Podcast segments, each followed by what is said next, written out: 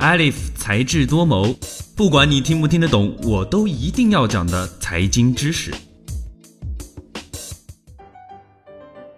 O2O、FinTech、共享经济都是这两年新出现的概念，一时之间火遍大江南北。为什么这种新出现的名词很容易火了一波又一波呢？其实是因为大家对于新出现的概念往往更有好奇心。随着社会的发展，大家越来越喜欢有新鲜感的东西，不喜欢一成不变的旧事物。不过，FinTech 为什么能在中国火起来呢？我们先来看看 FinTech 是什么。FinTech 是 Finance Technology 的缩写，这个词直译过来叫做金融科技。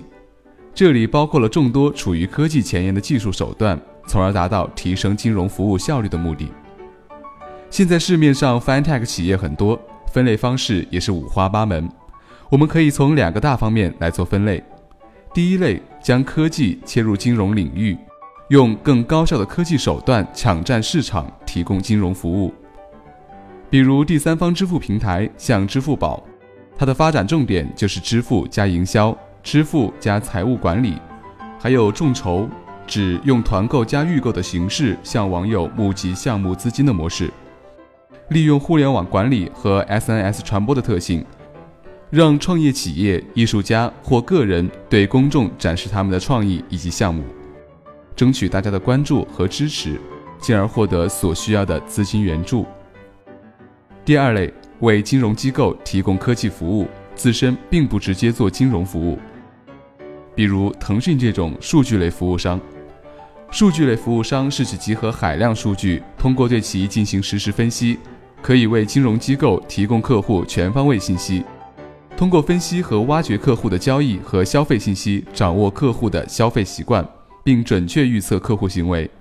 使金融机构和金融服务平台在营销和风控方面有的放矢。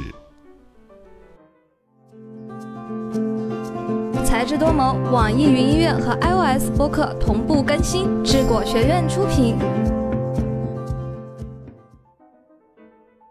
FinTech 这个词实际上并不是什么新东西，只是最近两年在国内刚好普及开了。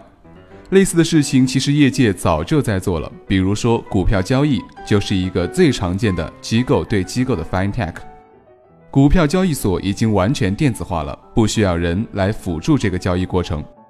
还有一个有趣的现象，FinTech 在中国比在美国更火，这是为什么呢？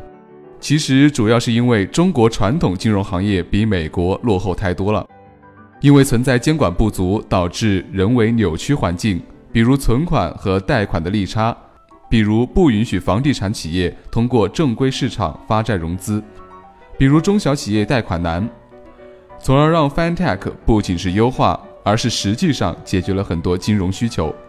再加上中国创业圈从来都喜欢扎堆，美国网贷到现在也就几家，中国网贷公司没有几千也有几百了。说句题外话，O2O 跟 FinTech 一样，也是在中国更火。原因也是类似，中国的传统线下商业还是太弱了，让互联网商家更有机可乘。国外有 FinTech，国内有互联网金融。FinTech 和互联网金融又有什么关系呢？从覆盖范围上看，FinTech 包含的方面比互联网金融更多，支付清算、融资、基础设备、投资管理都是金融科技的主要业务。除此之外，金融科技几乎正在被应用到金融领域的方方面面，借贷、财富管理、支付、保险、众筹、征信，甚至是零售银行和房屋中介，在一定程度上，我们可以理解为 FinTech 包括了互联网金融。最新鲜的财经知识，你 get 到了吗？本期的节目到这里就结束了，感谢您的收听，我们下期再见。